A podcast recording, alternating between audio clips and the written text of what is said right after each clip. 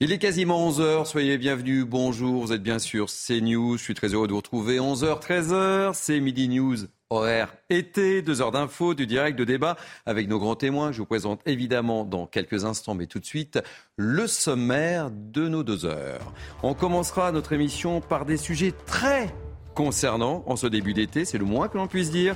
Une enquête publiée par nos confrères du Figaro. Tout d'abord, 83% des Français considèrent que les promotions sont indispensables à leurs courses alimentaires. En cause, bien sûr, les prix qui ne cessent de grimper. On en parlera. On évoquera aussi les factures chez les garagistes qui commencent à être salées. On sera avec un propriétaire de garage du côté de Nantes. Et puis, et puis, on l'a appris ce matin, on parlera aussi dans la série des bonnes nouvelles de votre facture d'électricité qui va augmenter de l'ordre de 10%. On parlera également politique. Enfin, je dirais enfin du nouveau. Après des semaines de suspense, Elisabeth Borne a été confirmée à Matignon. Et maintenant, on va pas chanter.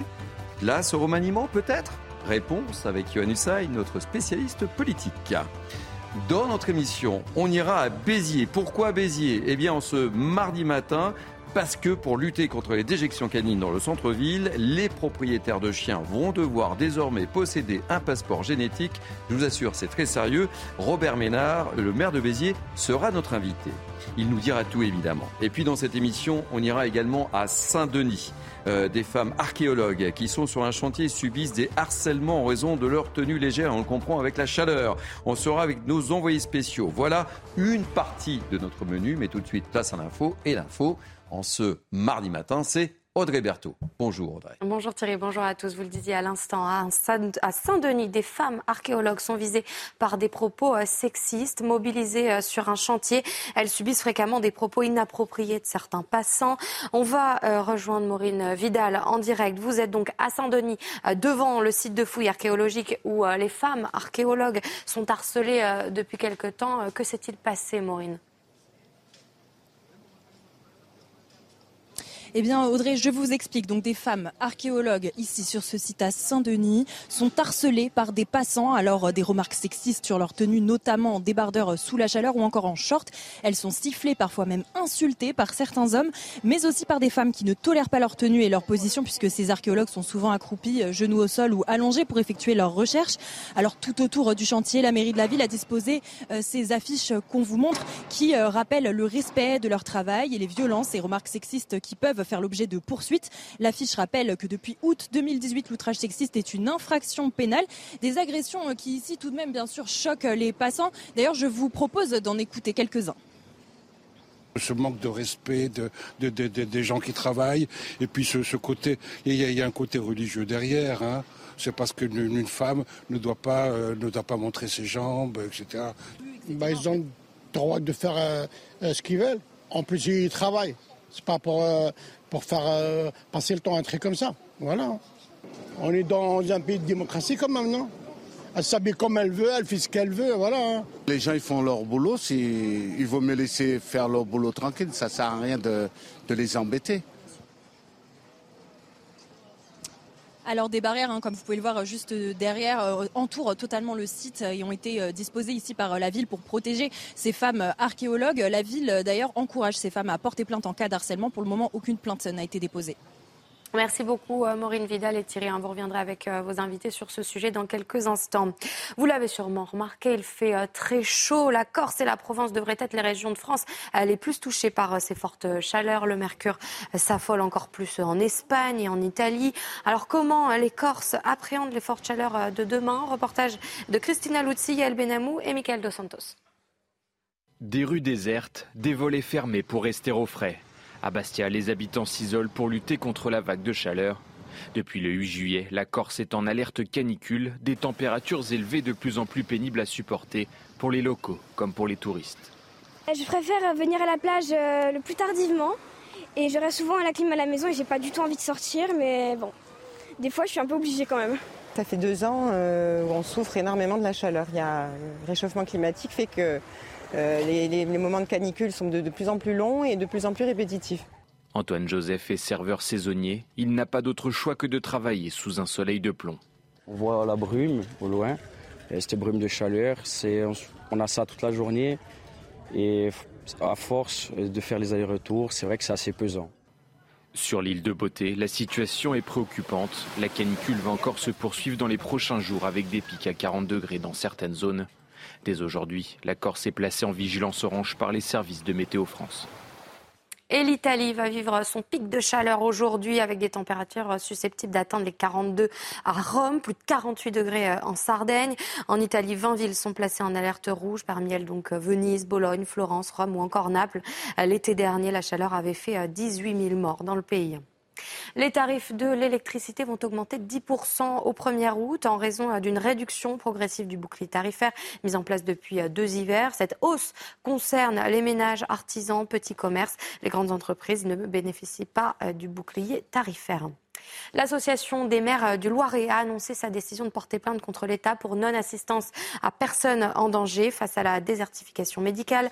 Plus de 70 communes se sont associées à la démarche. C'est un appel au secours, résume Pauline Martin, la présidente de l'association des maires du Loiret. Écoutez-la justement le département du Loiret est connu depuis un certain nombre d'années pour être euh, le plus désertifié. Je crois qu'on euh, se bat euh, la vedette avec la, Picardie, avec une situation absolument dramatique. Je pense que les maires ont financièrement participé, je dirais en termes de séduction participé. Aujourd'hui, on n'a plus de solution. Donc c'est un peu une bouée à la mer, un appel au secours. c'est pas la volonté de taper sur un gouvernement, c'est juste aidez-nous à accompagnez-nous. Et tout de suite, place au débat avec vous, Thierry.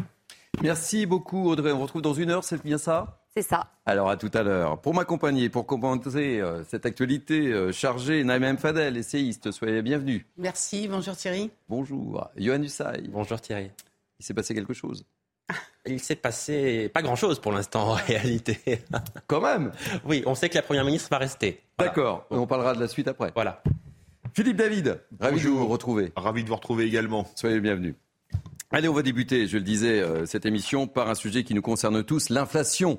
Un sujet ô combien important alors que les vacances d'été débutent, selon une étude révélée par nos confrères du Figaro.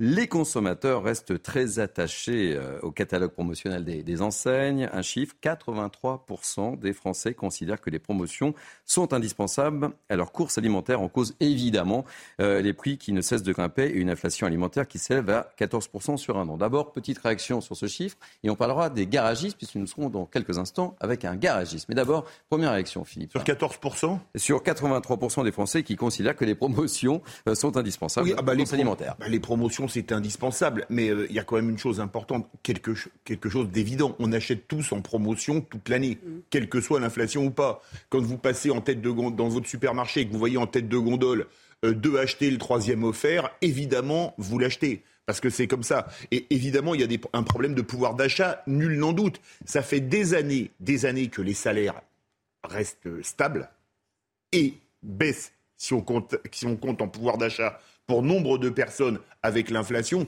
Donc oui, c'est n'est pas du tout surprenant. Naïm Fadel. Oui, effectivement, hein, euh, quand on est, euh, enfin, c'est moi qui fais les courses à la maison. Justement, vous faites attention au prix, vous regardez évidemment. je, regarde, je fais attention au prix, j'achète en, promo, effectivement, ce qu'il y ait eu. Euh, inflation ou pas. Et c'est vrai qu'avec l'inflation, ben, on regarde beaucoup plus. effectivement, on doit beaucoup plus faire attention. Mais moi, je voudrais juste alerter de faire attention aussi au coût, au kilo. Parce que souvent, il y a quelques petites arnaques à ce niveau-là. Donc faites attention quand vous, vous voyez des promos de bien euh, comparer. Yonisai, ce chiffre euh, n'est pas très rassurant, évidemment.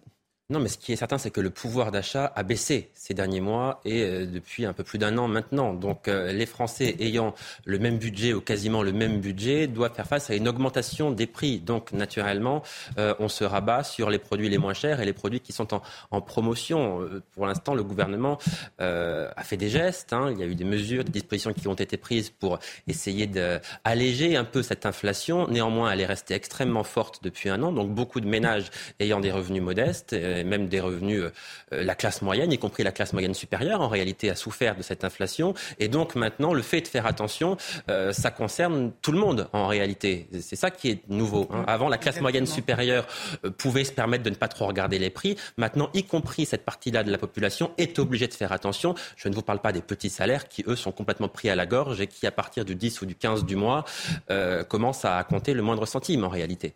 Alors, euh, autre sujet également très concernant, je ne sais pas si vous êtes allé chez votre garagiste euh, très récemment faire réparer votre euh, véhicule. Vous avez regardé la note ou pas? Vous avez noté quelque Euh, non, moi j'attends le devis, mais je suis assez inquiet. Vous êtes assez inquiet? Naïma C'est pas trop moi qui m'en occupe. Enfin, si C'est j'y pas suis trop allé, vous je qui vous en j'étais en occupez? Campagne il y a un mois. Johan? Moi, je n'ai pas de Vous voiture. n'avez pas de voiture, donc il n'y a pas de souci. Alors, eh ben, justement, si vous êtes allé euh, chez votre garagiste, euh, vous l'avez peut-être constaté, mais la facture a considérablement augmenté. Alors, on a voulu savoir quelles étaient les, les raisons et les causes de ces augmentations. Euh, et nous sommes avec Olivier Glivès, qui est propriétaire d'un garage à Saint-Herblain. C'est situé juste à côté de Nantes. Olivier Glivès, soyez le bienvenu dans Mini News été. Alors, vous nous confirmez, la note est plus salée quand on vient chez vous? Ah oui, tout à fait, je vous le confirme, euh, Thierry. Bonjour d'abord. Euh, ben, pourquoi? Parce qu'effectivement, on a des prix des pièces, nous, qui a considérablement augmenté depuis un an, et dû au coût des, des matières premières. Euh, ça, c'est une première chose. Ensuite, bon, on parlait des, des- des salaires euh, tout à l'heure. Euh, nous, les salaires dans la profession ont euh, pas mal augmenté depuis déjà euh, plusieurs années, puisqu'on a une pénurie de manœuvres, notamment nous, dans les, euh, dans les Pays de Loire. Donc, on a été obligé d'augmenter les salaires. Ce sont des métiers de plus en plus euh, Et aujourd'hui, si on veut trouver du monde, on n'a pas le choix que, que d'avoir des, salaires en hausse. hein. Euh, on a aussi le, coût de l'électricité. Moi, le prix du kilowattheure pour mon entreprise a doublé au, au 1er janvier. On va passer à 10 000 euros euh, d'électricité à 20 000 sur, euh, sur l'année 2023. Donc, effectivement, tout ça se répercute à un moment donné sur la facture du client. Alors, est-ce que vos clients, justement, vous en font la, la remarque? Vous disent, Monsieur euh, on vient chez vous, mais ça nous coûte un bras. Bien sûr, ça s'explique. Et moi, le, conseil que j'ai à donner euh, à tous les clients, c'est surtout de faire de l'entretien préventif, hein, ne pas hésiter à, faire voir sa voiture en fonction du, kilométrage euh, annuel euh, tous les un an ou tous les deux ans, de façon à faire du préventif. hein. C'est le conseil que j'ai à donner à tous les, tous les consommateurs là-dessus. Alors, dites-moi, mais est-ce que c'est- ça, ne risque pas d'en- d'en- d'entraîner la, tentation, ben, je dirais, de, faire soi-même ses propres réparations pour éviter des, coûts supérieurs? Est-ce que vous ne craignez pas Ouais. cette, cette situation-là? Puisque, évidemment, euh, si ça vous coûte plus cher, euh, on a peut-être un- le système D, quoi. Oui, sauf qu'aujourd'hui, euh, tout le monde n'est pas, n'est pas mécanicien, euh, Thierry. Euh, Vous savez, il y a des choses aujourd'hui qui sont un peu compliquées à faire par soi-même. Il y a de plus en plus d'électronique sur les véhicules et je vois pas euh, quelqu'un non formé euh, pouvoir euh, aujourd'hui euh, se servir d'un outil de diagnostic euh, pour, euh, pour aller diagnostiquer une panne. Alors effectivement, une simple vidange, pourquoi pas, à condition de ne pas se tromper sur l'huile que l'on met et de ne pas se tromper quand on remonte le, quand on remonte le filtre à huile. Mais pourquoi pas On continue le, le débat. Euh, Philippe David?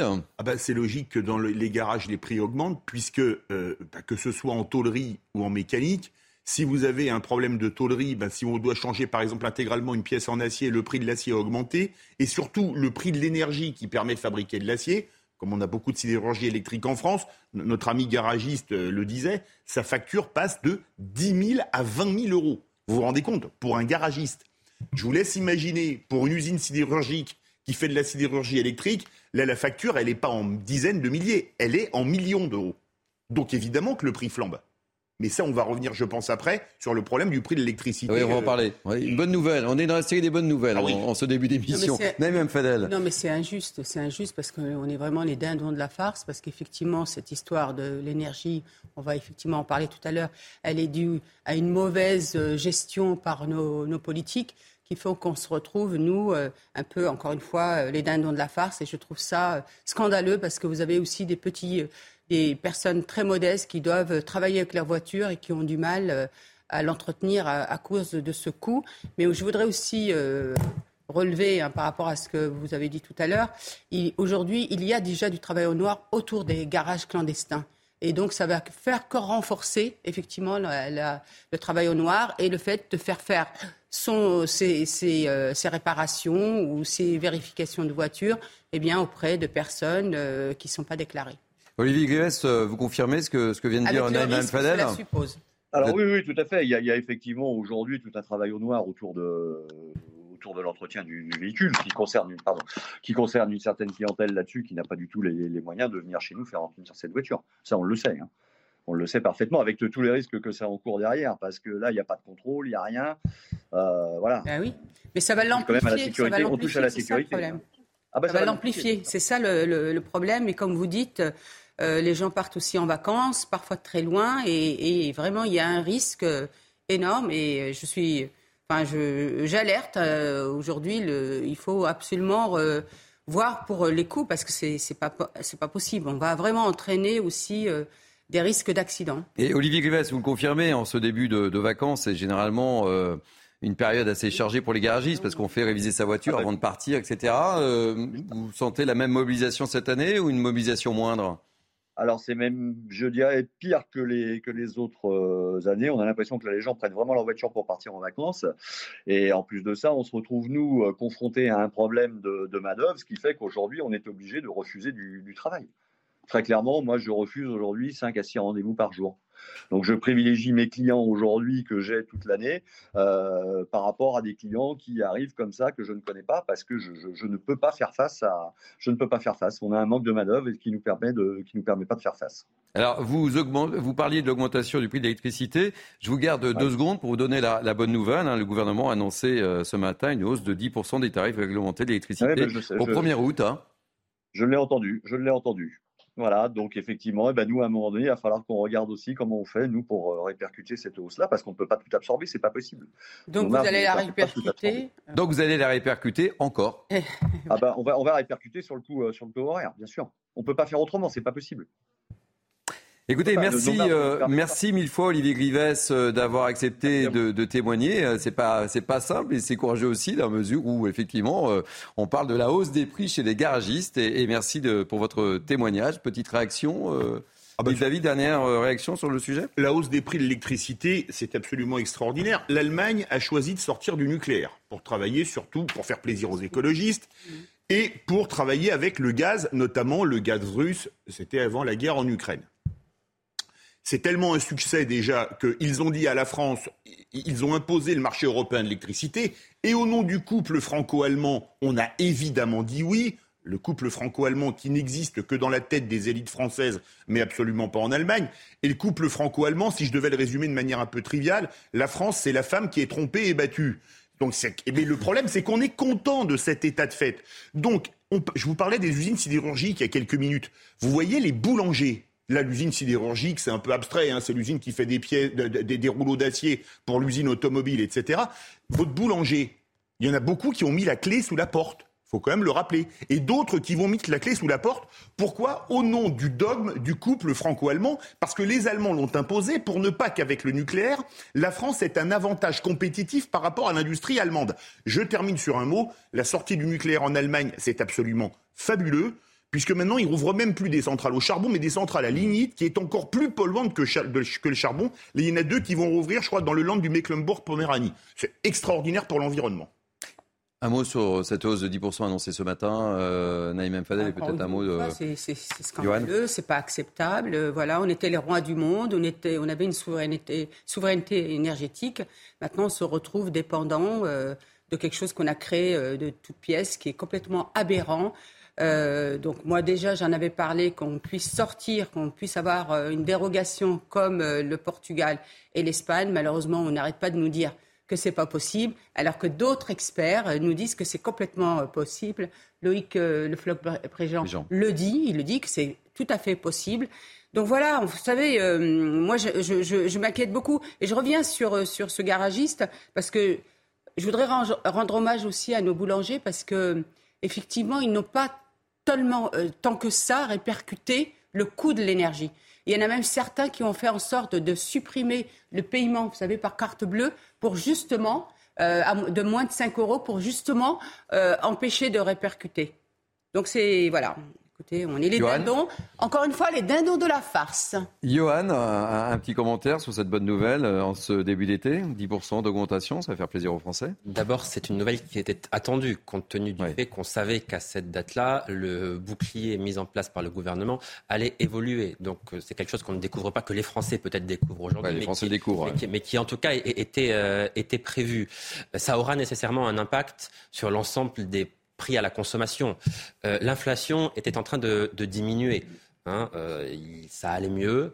Mais euh, évidemment, compte tenu de cette nouvelle hausse de 10%, c'est une hausse qui est colossale, 10%. 10% hein. c'est énorme. Et l'électricité, le prix de l'électricité a un impact sur tout, sur l'ensemble des produits à la consommation. Ce qui fait que l'ensemble des, des, produits que vous trouvez dans votre supermarché ou que vous trouvez chez votre garagiste ou autre, bref, l'ensemble de ces produits-là nécessairement seront impactés. Et donc cette augmentation de 10% aura un impact assez important, me semble-t-il, sur euh, l'inflation globale dans notre pays. Allez, je vous garde avec nous, euh, évidemment, euh, Johan, parce qu'on va parler politique. Je parlais de fumée blanche. Il y a une fumée blanche qui s'est produite. Oui, oui, Un suspense insoutenable. Insoutenable, je ne sais pas. Insoutenable. Est-ce que les Français étaient vraiment préoccupés par le sort d'Elisabeth Borne Sincèrement, je ne suis pas certain. Bon, allez, euh, plus sérieux, je, euh, Elisabeth Borne donc, a été confirmée par Emmanuel Macron. On le subo d'oreille avec quelques petits signes. Pas de surprise en gros. Hein. Non, il n'y a pas vraiment de surprise. On, le savait depuis quelques jours, en réalité, euh, maintenant. Euh, elle a été euh, confirmée, bon, non pas tant par grâce à ses, à ses succès. Hein. Mm. Elisabeth Borne, depuis qu'elle est à Matignon, il y a un peu plus d'un an, euh, ces succès, ils sont quand même assez rares. La réforme des retraites, c'était la mission principale confiée par le président de la République, faire voter cette, réforme des retraites par une majorité de députés. Elle n'est pas parvenue à constituer une majorité, elle a été obligée d'utiliser le 49-3. Donc c'était un échec cuisant pour elle. Pourquoi Emmanuel Macron euh, garde-t-il Elisabeth Borne? Euh, ça n'est pas flatteur pour elle, mais je vais le dire quand même, il la garde parce qu'il n'a personne de mieux il n'a personne pour la remplacer, personne à mettre à sa place en réalité. Donc, je dirais qu'elle est, elle est maintenue. La petite rumeur d'Armanin qui courait dans les couloirs. ça, je, n'y ai jamais cru. Hein. Dès, hier matin, je, disais que c'était quelque chose qui me paraissait assez peu probable.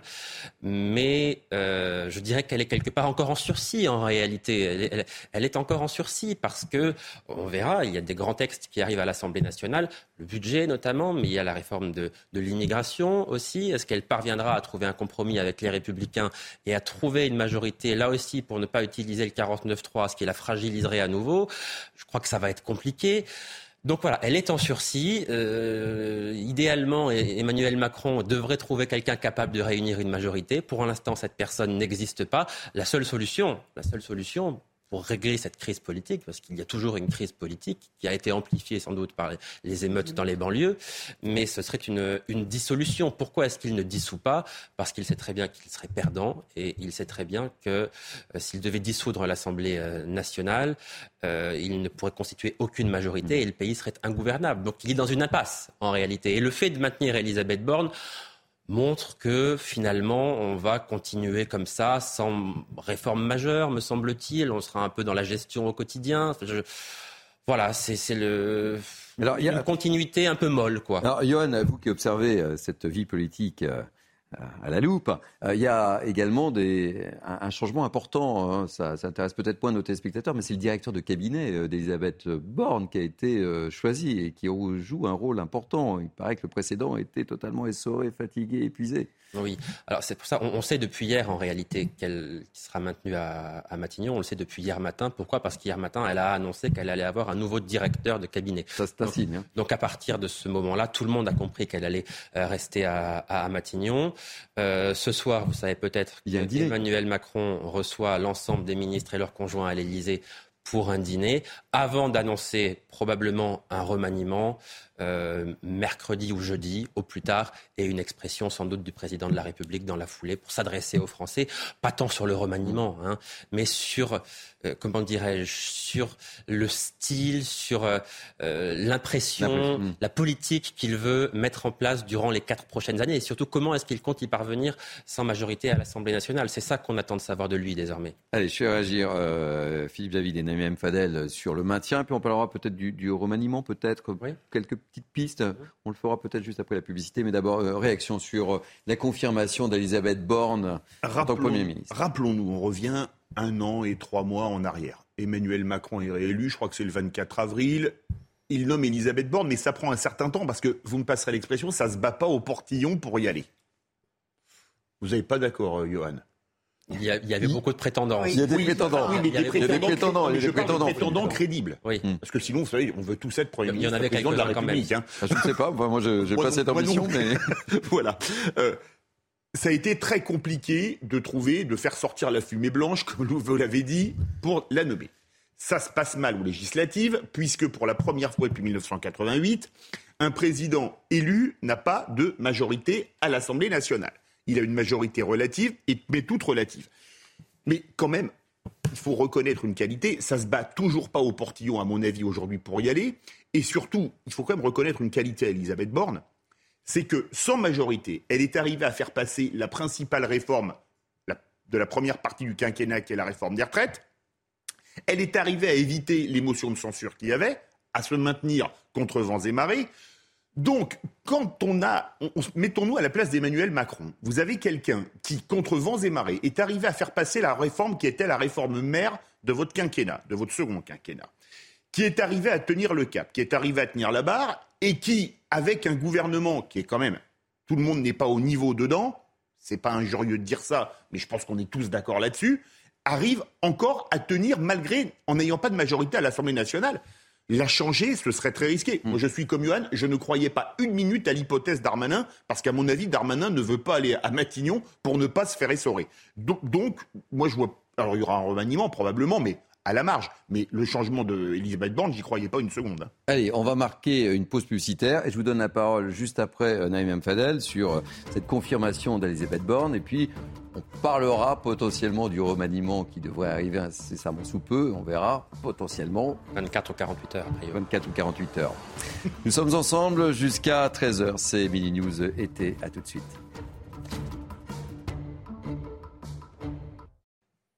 J'espère que vous êtes bien installés. Euh, vous êtes bien sur CNews. Il est quasiment 11h30. Euh, c'est Mini News été. Nous sommes ensemble jusqu'à 13h avec euh, Naïm Fadel, Philippe David et Johan Hussay. Nous avons parlé d'Elisabeth Borne et de la fumée blanche qui est enfin arrivée hier. je ne vous ai pas posé la question. Quelle est votre réaction, Naïm Fadel, sur le maintien d'Elisabeth Borne? Est-ce que vous vous souvenez ce que je vous avais dit il y a un an?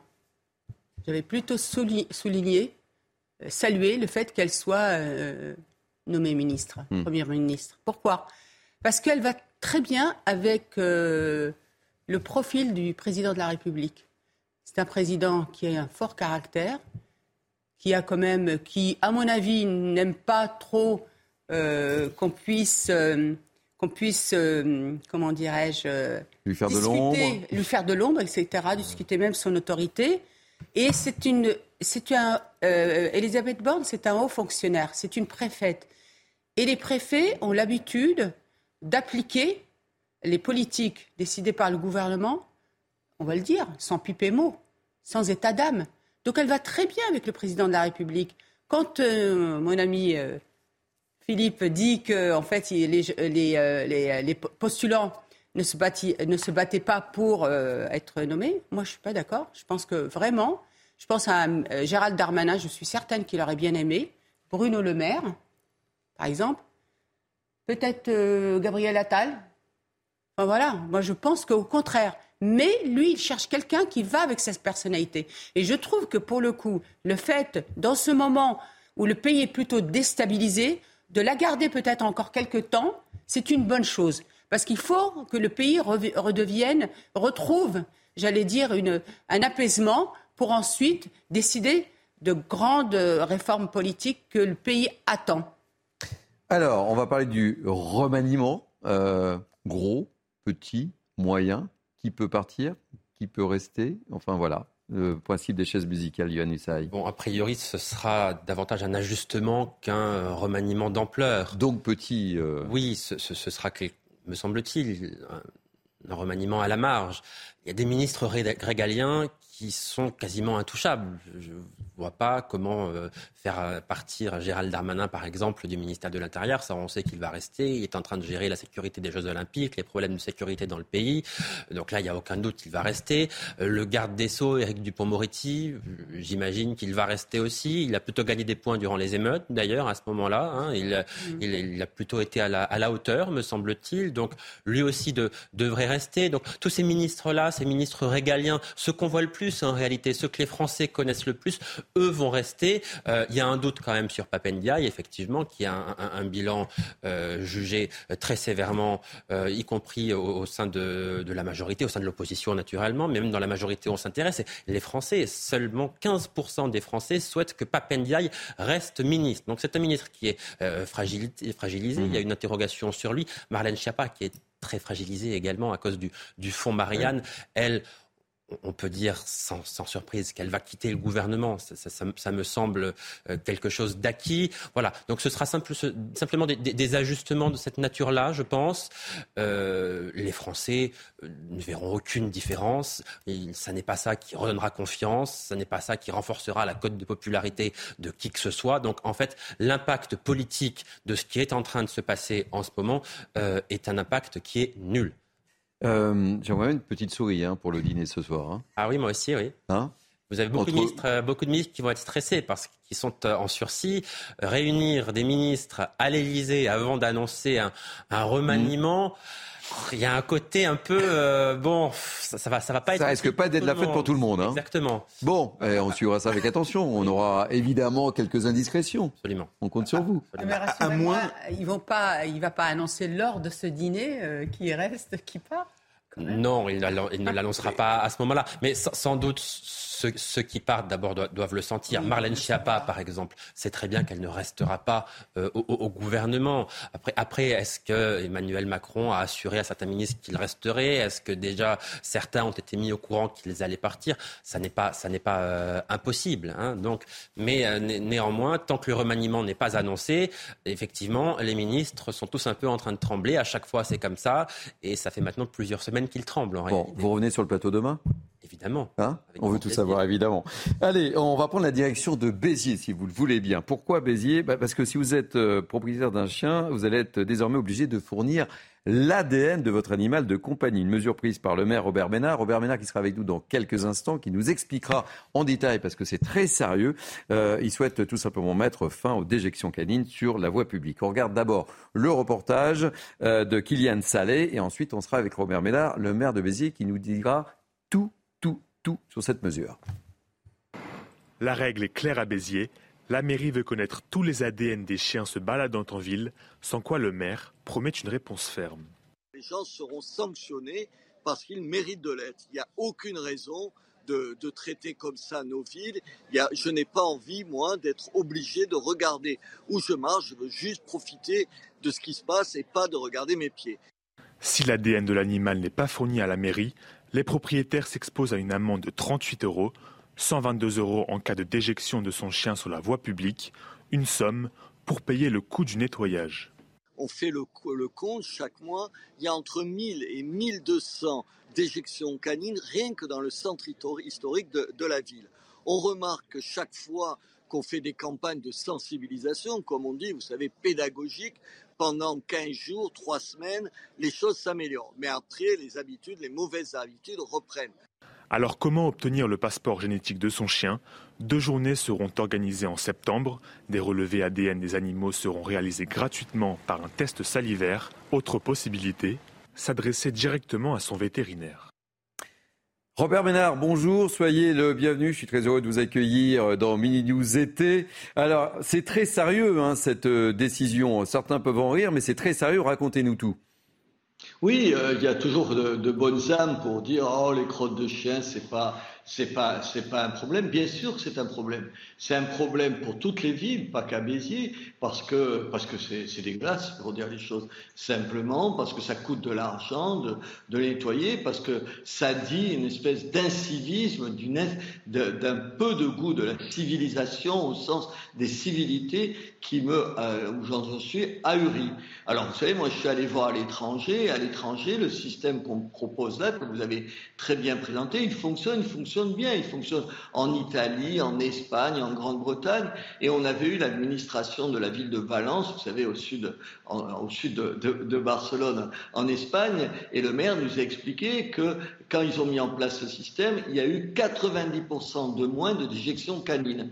Voilà, donc le résultat est là, et vous, m'avez interrogé ce matin, et je vous le répète, euh, les explications, la pédagogie, euh, tout ça, ça fonctionne pas Si ça fonctionnait, euh, on, le verrait dans nos rues. Euh, je sais pas, moi, vous, êtes à Paris, euh, allez vous promener dans Paris, j'y suis régulièrement. Honnêtement, les déjections canines, c'est pas un problème qu'à Béziers, c'est un problème partout et il y en a ras-le-bol. Je crois que là, il y a une bonne méthode. on va essayer de l'appliquer à Béziers. Je suis sûr, vous verrez qu'il y a tout un tas de maires qui vont faire la même chose que nous dans la foulée. Ça représente quoi sur votre budget, cette problématique?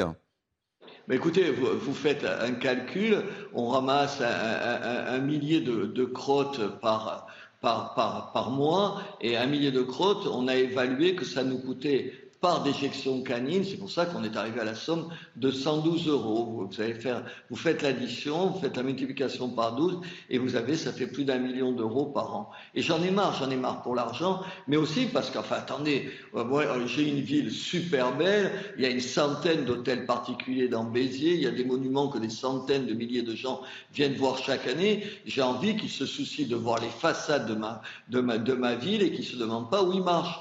Enfin, je suppose que ça vous est arrivé comme à tout le monde. C'est juste insupportable. Et là, on a un moyen simple, simple. Vous êtes obligé de faire, de faire ce, test génétique. Vous savez, c'est tout simple. C'est un, bout de, de, un, relevé de, euh, de, salive dans la bouche de votre chien. Vous avez une carte ADN et cette carte ADN, vous l'avez avec votre chien, comme vous avez vos sacs avec votre chien. C'est le minimum qu'on a quand on sort son chien. Moi, j'ai un chien, il est là, à côté de moi, dans, dans, l'hôtel de, de, de ville, puisque j'y suis, et je ramasse ses crottes. Et je vous avoue que je ramasse même les crottes d'autres chiens, mhm. tellement je suis exaspéré. Mais est-ce que c'est coûteux, euh, Robert, est-ce que c'est coûteux euh, quand on est propriétaire d'un chien de faire ce test? Parce que personne, certains peuvent vous dire, oui, mais c'est encore, ce sont des frais supplémentaires. D'abord, un chien, ça coûte de l'argent. Je ne sais pas si vous en avez un, vous avez qu'à voir ce que ça coûte euh, chaque année. Ça coûtera, le, pour pouvoir avoir le test ADN, 50, 5, autour de 50 euros. Et on va voir avec les, vétérinaires de façon à ce que ça coûte le moins cher possible. Aujourd'hui, on est à peu près à cette somme-là. Mais c'est pour ça qu'à la mi-septembre, on pense que ce sera le 15 et le 16 septembre maintenant. Le 15 et septembre, euh, sur la, place centrale de la ville, qui s'appelle les Allées Paul Riquet, on va proposer à tous les gens qui ont des chiens à Béziers, dans le centre-ville, de venir et on fera faire ça gratuitement. C'est la ville qui prendra à sa charge l'établissement donc de l'ADN du chien. Vous voyez, qu'est-ce que vous voulez que je fasse de plus? Ça vous coûtera rien du tout. Simplement avoir votre carte d'identité ADN de votre chien sur vous et de ramasser les crottes. Euh, c'est vrai que si vous ne le faites pas, vous allez payer 122 euros. Ah oui. Euh, dites-moi, vous êtes, vous êtes pionnier alors en France, parce que personne ne le fait en France. Ça se fait ailleurs, mais pas en France. Vous savez, cette ville, euh, elle a fait des choses bien avant les autres. Je me souviens avoir pris, un, arrêté municipal, je ne sais pas si vous vous en souvenez, arrêté municipal qui interdit et qui interdit aux enfants de moins de 11 ans d'être après 23 heures tout seuls dans la rue. Vous savez, moi j'ai des enfants, j'ai jamais pensé qu'à 8 ans ils allaient se promener tout seuls dans les rues. Il y a tout un tas de, de bonnes âmes, vous savez, qui m'ont fait des leçons. Comment un couvre-feu à Béziers et tout Aujourd'hui, avec ce qui vient de se passer il y a 15 jours, je crois qu'il n'y a plus aucun maire qui viendrait m'expliquer ça. Voilà, on l'a fait pour la vidéosurveillance. Quand je suis arrivé dans cette ville, il y avait 30 caméras, il y en a 400. J'ai armé la police municipale. J'ai fait des choses qui sont dans le bon sens. C'est ni de droite ni de gauche. C'est juste du bon sens. Et aujourd'hui, c'est la même chose. Quand vous avez un chien, vous ramassez la crotte de votre chien. Enfin, Comment contester ça? Comment le contester? Et je n'accepte pas qu'un certain nombre de gens euh, vous disent Ah, mais il y a des employés municipaux pour le faire. Quoi? Il y a des employés municipaux qui vont ramasser les crottes de ton chien. Mais t'es tombé sur la tête ou quoi je vous garde quelques instants encore, Robert Ménard. Je, pose la question à, mes grands témoins du jour. Quelle est votre réaction sur cette initiative de Robert Ménard? Ah ben Moi, je trouve que c'est une bonne chose. les, rues françaises sont les plus sales d'Europe pour avoir été pratiquement partout euh, en Europe, les rues françaises, je le dis, je le répète, sont les plus sales d'Europe. Je citerai pas de ville pour être désagréable. on va pas se fâcher avec les villes. Hein. Désagréable avec aucun maire, mais les villes françaises sont les plus sales d'Europe. Euh, les gens qui défendent la rhétorique pollueur-payeur. Finalement, ça c'est la mise en, œuvre du pollueur-payeur. Hein. Naïma Non, bah écoutez, euh, moi ça, ça, me gêne toujours quand on n'arrive pas à faire appliquer tout simplement les civilités et qu'on soit obligé de passer à, une action, pour moi, je trouve un peu. Ah, C'était original en tous les cas. Hein. Euh, bon, pourquoi pas, si ça permet effectivement de régler le problème. ça me gêne toujours. Alors l'ADN, moi j'avais juste envie de poser une question à Monsieur le maire. Euh, Vous savez que notamment euh, que les, les chewing-gums posent un gros gros problème dans les villes et notamment euh, dans les rues puisque ça colle et que pour les décoller ça coûte extrêmement cher aux, aux collectivités. Et je vais, je vais vous taquiner un peu. Qu'est-ce que vous allez faire sur ça? Est-ce que vous allez demander l'ADN de tous vos, vos habitants? Je vous taquine un peu, hein, mais, euh, mais voilà. Est-ce que vous avez pensé, est-ce que vous avez Non, pensé au chewing-gum, Robert Ménard? Je, je salue votre travail très sérieux. que Je salue votre travail parce que vous êtes un, euh, je tiens à le dire vraiment, vous êtes un élu qui est proche des citoyens et qui a le souci de trouver des solutions pour bien faire et qui est un vrai républicain. Et c'est vrai que sur cette question, bon, voilà, sur les petits chiens, bon, ça me, je vous ai dit ce que j'avais à Bon dire. alors, Robert Ménard, les chewing-gums. Robert Ménard. Sur les chewing-gums, par exemple, ça, c'est un fléau. Hmm. Parce que ça, on a du mal à décoller et ça, ça enlaidit nos, nos, nos trottoirs. faut utiliser des glaçons, mais euh, je pense qu'il ne va pas pouvoir mobiliser tous ces employés municipaux en train de dé- décoller les, les chewing-gums avec des glaçons. Mais madame, vous avez totalement raison. Les chewing-gums, c'est une plaie. C'est une plaie. Là, je viens de refaire euh, tout le. On refait petit à petit tout le centre-ville, mais les allées Paul Riquet qui, qui sont immenses. Quand je marche sur les allées Paul Riquet, vous savez, les chewing-gums, avec le temps, ils deviennent noirs et tout. C'est une saloperie absolue. C'est une saloperie absolue. Et les gens, ils te jettent ça sans, sans aucun problème. Non, je vous avoue que je n'avais pas pensé, mais je ne crois pas que je le ferai tout de suite, d'aller regarder. Mais vous avez raison. Mais je suis pareil, pareil que vous, madame. Mais je préférerais mille fois qu'on n'en arrive pas à des sanctions. Sauf que des campagnes contre les déjections canines, mais j'en ai fait je ne sais plus combien, sur tous les tons, vous savez, plus ou moins gentilles, plus, plus ou moins menaçantes en disant si vous continuez à vous comporter mal, on va mettre des PV. Mais que si les gens étaient un peu civiques, si les gens étaient... Pardon, c'est vrai qu'il y a d'autres pays d'Europe où personne ne pense même une seconde à jeter son chewing-gum, son mégot de cigarette ou, sa- ou de pas ramasser sa crotte de chien. Mais malheureusement, on est dans un pays où à un moment donné, on n'arrive pas avec la pédagogie, l'explication. Mais vous savez, moi, je préférais mille fois ne pas avoir à faire ça. Simplement, je suis comme tous les maires, de temps en temps, les bras m'en tombent de- devant la capacité de gens de se foutre complètement du bien-être des autres. Vous vous rendez compte qu'on est obligé, et je ne suis pas le seul maire à le faire, tout le monde le fait, à aller, vous savez, quand il y a des poubelles qui sont jetées partout, on envoie des brigades qui regardent l'origine de ces poubelles, vous savez, parce qu'il y a- il y, a du courrier et tout, pour savoir d'où ils viennent, pour aller dire aux gens, vous allez prendre une amende. Mais enfin, comment vous voulez qu'on fasse? On en arrive là. Mais en même temps, si on a envie d'avoir des villes belles, et tout le monde est content de se promener dans, dans une belle ville, et la mienne est une ville magnifique, j'ai pas d'autre solution.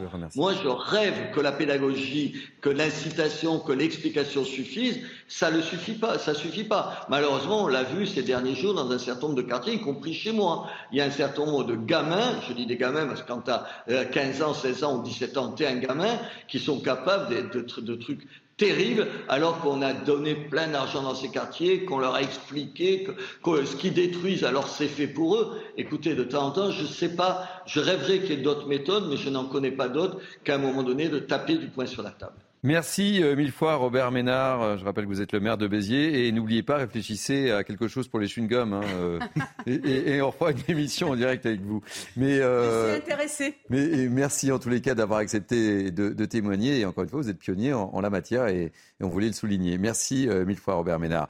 Petite réaction, euh, Saï, hein, sur cette initiative de Robert Ménard. J'étais un peu sceptique, je dois vous dire, parce que c'est vrai que les solutions extrêmes, je ne suis pas souvent favorable.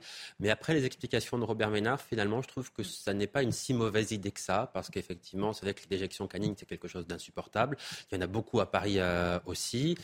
Euh, et encore une fois, ce qui est regrettable, c'est que si on est obligé précisément de prendre des solutions et d'agir de manière aussi extrême, c'est à cause de l'incivilité. Et ça ne concerne pas que les déjections canines, il y a beaucoup d'autres exemples comme celui-là. Mais voilà, euh, euh, l'incivilité, les mauvais comportements des uns et des autres ont des conséquences sur l'ensemble de la population. Et malheureusement, eh bien, euh, chacun est obligé de subir cela en raison du comportement d'une minorité qui se comporte mal et qui finalement ne sait pas vivre en collectivité. Mais c'est vrai que ce, ce matin, qu'on a souhaité aborder ce sujet, hein, qui peut potentiellement prétérer en se disant mais, mais non, on le voit bien, c'est très sérieux. Un, c'est un vrai problème. Et deux, il faut trouver une solution. Et honnêtement, cette solution est, pour le moins originale. intéressant. Et en plus, je, on posait la question effectivement du, du coût pour euh, le propriétaire de chien. Euh, et pour la, pour, pour, la, pour la ville, mais également ce qui pouvait potentiellement être source de contestation pour les propriétaires des chiens, c'est le coût. Et là, il va lancer une opération pour que ça, soit gratuit. Donc, euh, on peut que souligner cette initiative. C'est que les déjections canines causent des morts chaque année. Des personnes âgées qui glissent dessus ou moins âgées qui tombent mal, fracture du rocher, etc., et qui décèdent. Il y a plusieurs décès par an dus aux déjections canines. Alors, on ne va pas me dire, si vous dépassez de 3 minutes le stationnement maintenant avec les véhicules qui passent avec votre plaque d'IMAT, on vous met une prune alors que vous êtes arrivé cinq minutes trop tard, d'accord, ça peut arriver, je pense que ça nous est tous arrivé ici. Donc ceux qui rendent nos trottoirs absolument euh, dégoûtants, c'est normal aussi qu'on leur mette des PV. Et puis je suis pas certain que ça porte chance. Hein. Non, alors là je suis certain que ça porte malheur. alors, il nous reste euh, quasiment 4 minutes, on va reparler de de l'inflation. On a commencé cette émission euh, en, vous donnant euh, ce chiffre, les consommateurs qui restent très attachés au catalogue promotionnel des enseignes. Et, je, rappelle ce chiffre, 83% hein, des Français considèrent que les promotions sont indispensables à leur course alimentaire. on va avoir comme invité Pierre-Yves Larvor, qui est directeur du magazine 150 euros et qui est euh, à, l'initiative de, cette étude. On est ravi de vous accueillir, Pierre-Yves Larvor. Quels sont les, points qui, sont, qui vous surprennent ou pas dans, dans cette étude que vous venez d'effectuer? Et bonjour d'abord. Bonjour, euh, absolument, merci pour euh, votre lancement. Euh, on a peut-être surpris parce que quand nous avons lancé 150 euros le magazine du pouvoir d'achat, on avait bien identifié un vrai besoin d'une porte d'entrée unique et évidente pour tous les consommateurs pour accéder à toutes les promos près de chez eux. Et quand je dis une porte d'entrée, une porte d'entrée qui soit à la fois euh, magazine, papier, boîte aux lettres, mais aussi digital. Parce que les Français sont pas 100% digitaux, ils sont pas 100% euh, papier, ils sont 50-50 euh, en, moyenne. Donc, quand ils disent avoir besoin de ces promotions, il était important de créer donc ce, magazine, ce média 150 euros, et surtout, bah, malheureusement, le contexte est malheureusement favorable, puisqu'il y a une vraie problématique de pouvoir d'achat, avec l'inflation qui est assez galopante, euh, pour ne parler que de l'alimentaire. Les consommateurs français comparent les prix et choisissent leurs enseignes en fonction des meilleurs prix pour, euh, pour dépenser moins. C'est ce qu'on ce qu'on disait avec euh, Yonelissa, et c'est malheureusement pas une surprise, on le sait. C'est malheureusement pas une surprise. Hein. Le, le, pic d'inflation, il est peut-être derrière nous. Hein. On a parlé beaucoup de, du mars, mars rouge.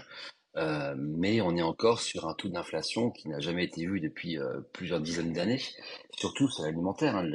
L'inflation alimentaire est à deux chiffres, elle est encore euh, proche des 15%, et c'est malgré tout les dépenses que les Français sont obligés de faire. il y a un autre chiffre hein, qui n'est pas de notre étude d'ailleurs, on a le droit de citer celle des autres. Il y a un tiers des Français qui, le, le dixième jour de chaque mois, n'ont plus que 100 euros pour euh, faire leurs dépenses alimentaires. Donc ils sont bien obligés de faire des, comparatifs, ils sont bien obligés de faire des sacrifices aussi, hein. c'est-à-dire que les distributeurs, mais aussi les industriels, nous disent que euh, ben, y a une baisse de produits, du nombre de produits dans les paniers, dans les caddies, parce que ben, euh, quand il faut faire une sélection de produits, ben, on, on élimine celui qui est entre guillemets le plus cher et ou celui qui est le moins serait, serait le moins utile. Qu'est-ce qui vous a le plus marqué dans votre étude, Pierre-Yves?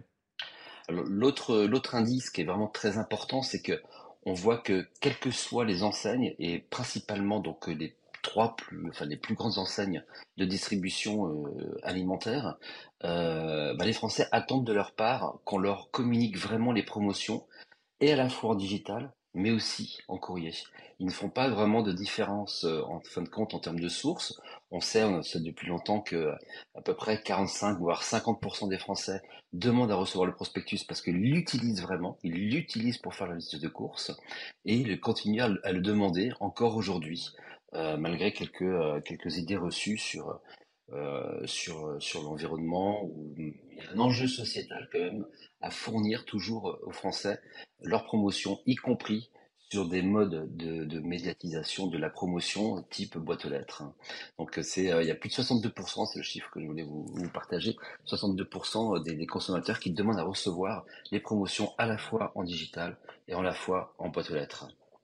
Merci beaucoup Pierre-Yves Larvor. Je rappelle que vous êtes le directeur du magazine 150 euros. Merci d'avoir euh, accepté de, témoigner dans Mini News euh, été.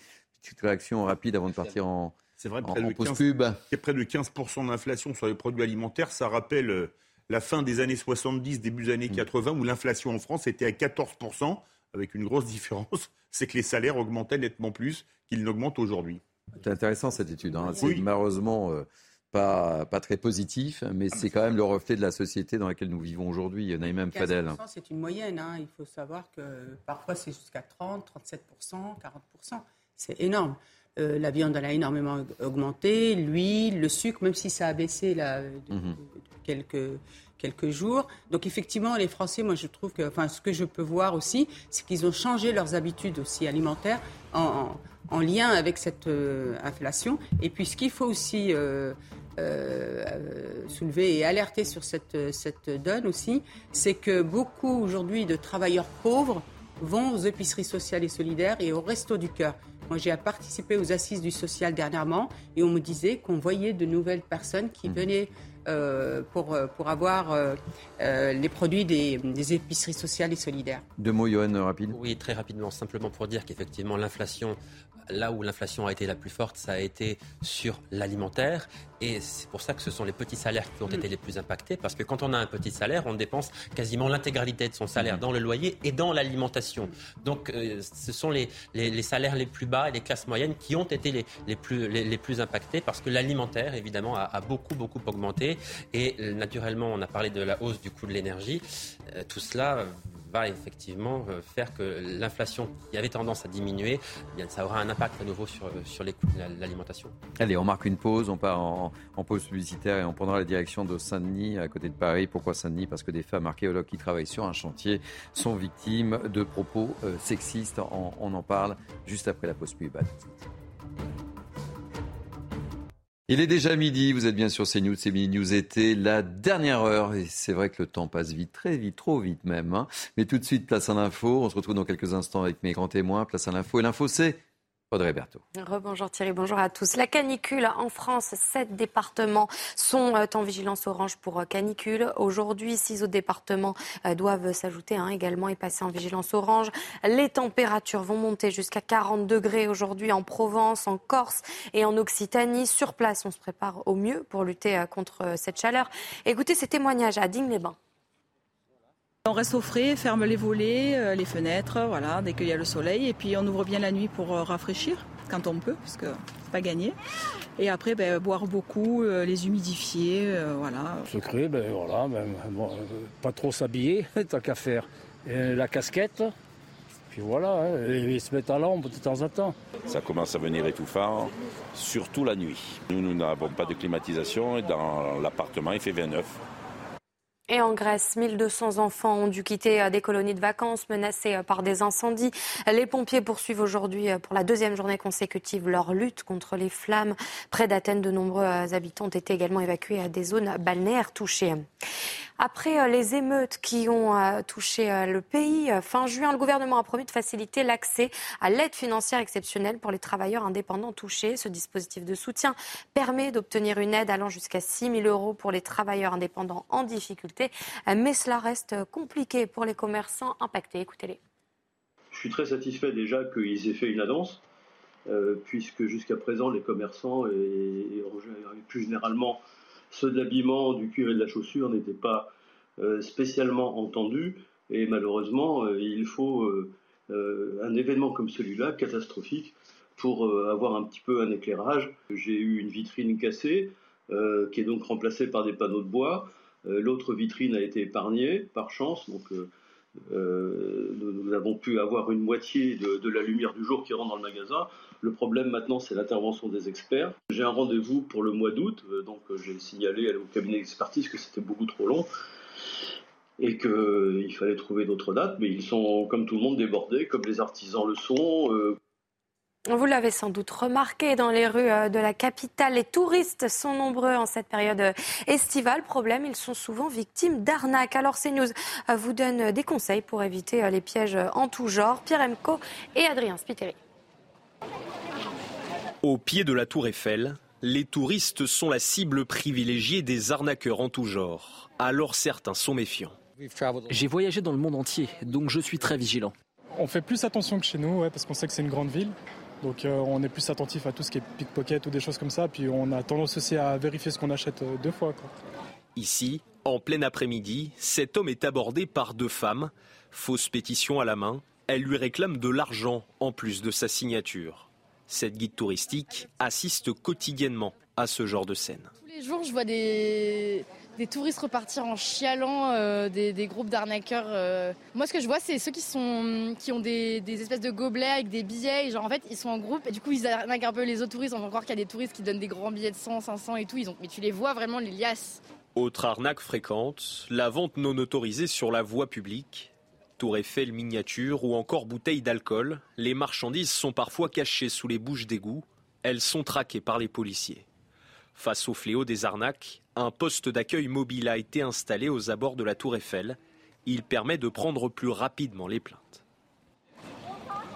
L'Assemblée nationale se prononce sur le projet de loi d'augmentation euh, des moyens de la justice d'Éric Dupont-Moretti. Il espère un soutien euh, de la droite après avoir concédé l'ajout de 3000 places de prison au plan déjà prévu. Euh, Le vote solennel aura lieu en fin d'après-midi en première lecture.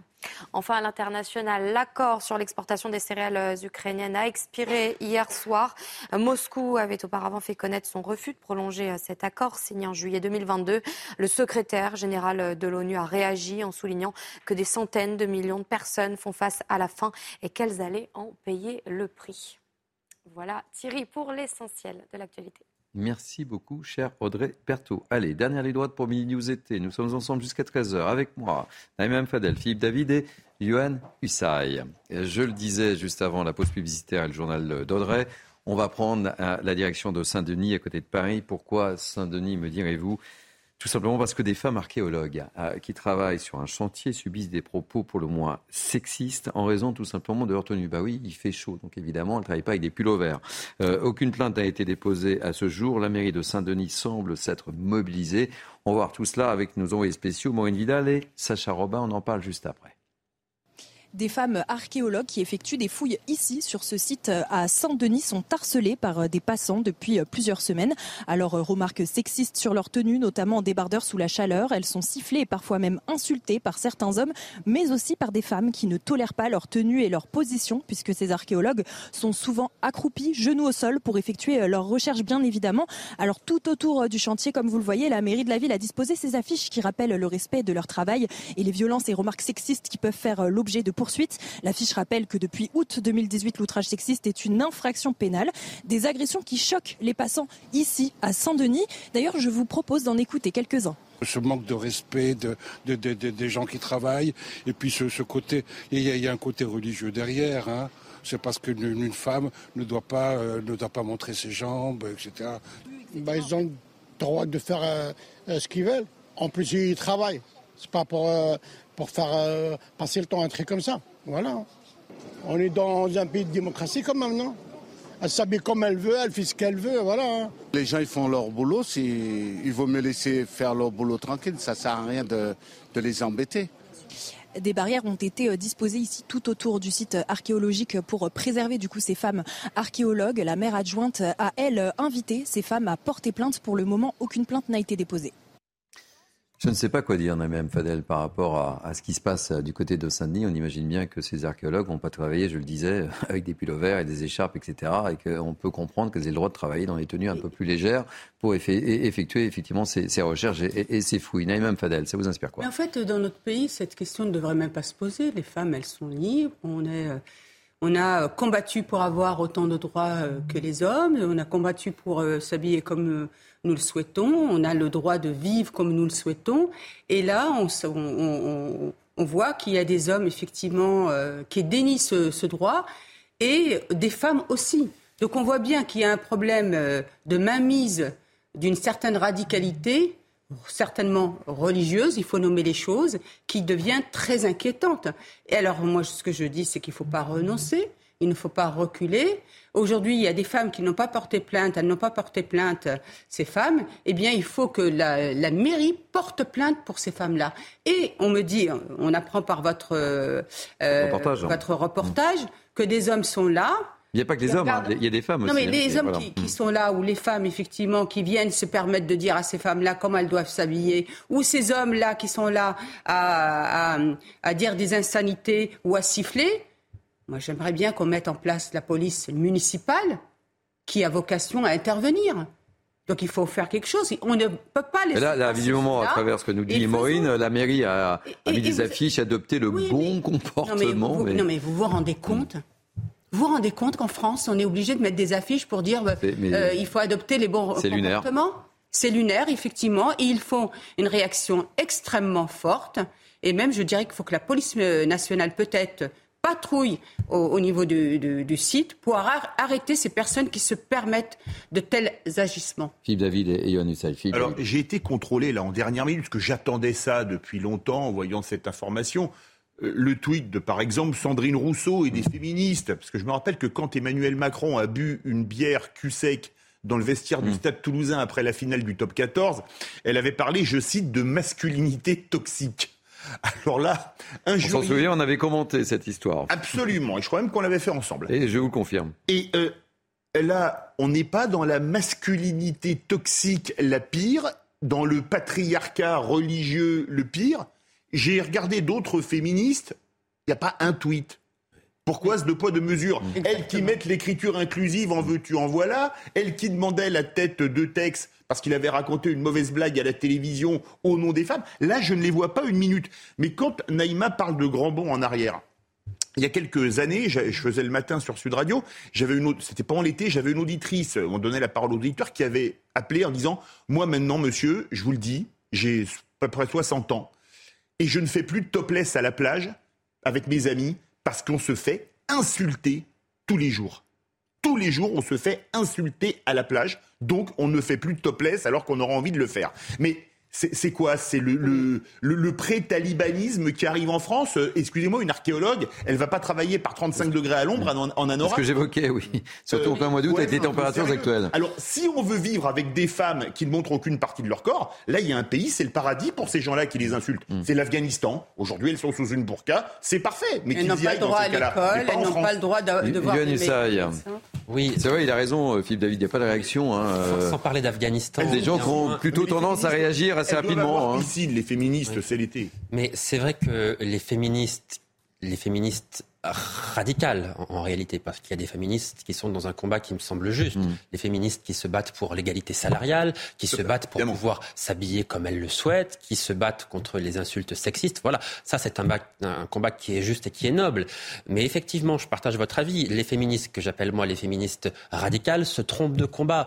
Euh, vous n'allez pas faire progresser euh, le sort des femmes dans euh, notre pays ou où que ce soit d'ailleurs en vous battant pour l'écriture inclusive. Vous comprenez bien que ça n'a aucun sens euh, ça n'a pas d'impact sur ce qui est en train de se passer là. On voit bien le vrai combat, c'est ça, c'est de lutter contre euh, ce type de, de, de phénomène euh, auquel on ne devrait pas assister dans, dans, notre pays. Donc face à cela, il ne faut évidemment rien céder. Évidemment, les femmes dans notre pays s'habillent comme elles le souhaitent. Elles sont libres de faire ce qu'elles veulent au moment où elles le souhaitent. Et ça, ça ne changera jamais. Il faut que les choses soient claires. Ça ne changera jamais. Une toute petite minorité, une minorité infime, n'imposera pas ses règles de vie à 99,9% de la population. Il faut que les choses soient dites très clairement et que, effectivement, éventuellement, ou des plaintes soient déposées ou que la municipalité se saisisse de ce problème, que ce soit dans cette ville ou partout ailleurs. Mais ne rien céder, c'est ce qui est le plus important. Envoyer un message très clair de fermeté, naturellement. Et Madame Sandrine Rousseau est coupable. Elle est complice et coupable parce que justement, par ses prises de position, elle fait euh, euh, une différenciation entre les Français, elle est coupable. Parce qu'elle ne défend pas toutes les Français, justement. Parce qu'à partir du moment où elle va condamner, euh, elle condamne en fonction d'où ça vient. Et quand ça vient de radicaux, elle ne condamne pas. Quand ça vient d'islamistes, elle ne condamne pas. Donc elle est complice et coupable. Et elle fait du mal à la démocratie. Et elle fait du mal à toutes ces, ces Françaises quelles que soient leurs origines. je voudrais juste lui rappeler à Mme Sandrine Rousseau que les premières qui seront impactées, ce seraient justement ces personnes d'origine étrangère, ces femmes d'origine étrangère qui seraient impactées s'il y a un renoncement et une reculade.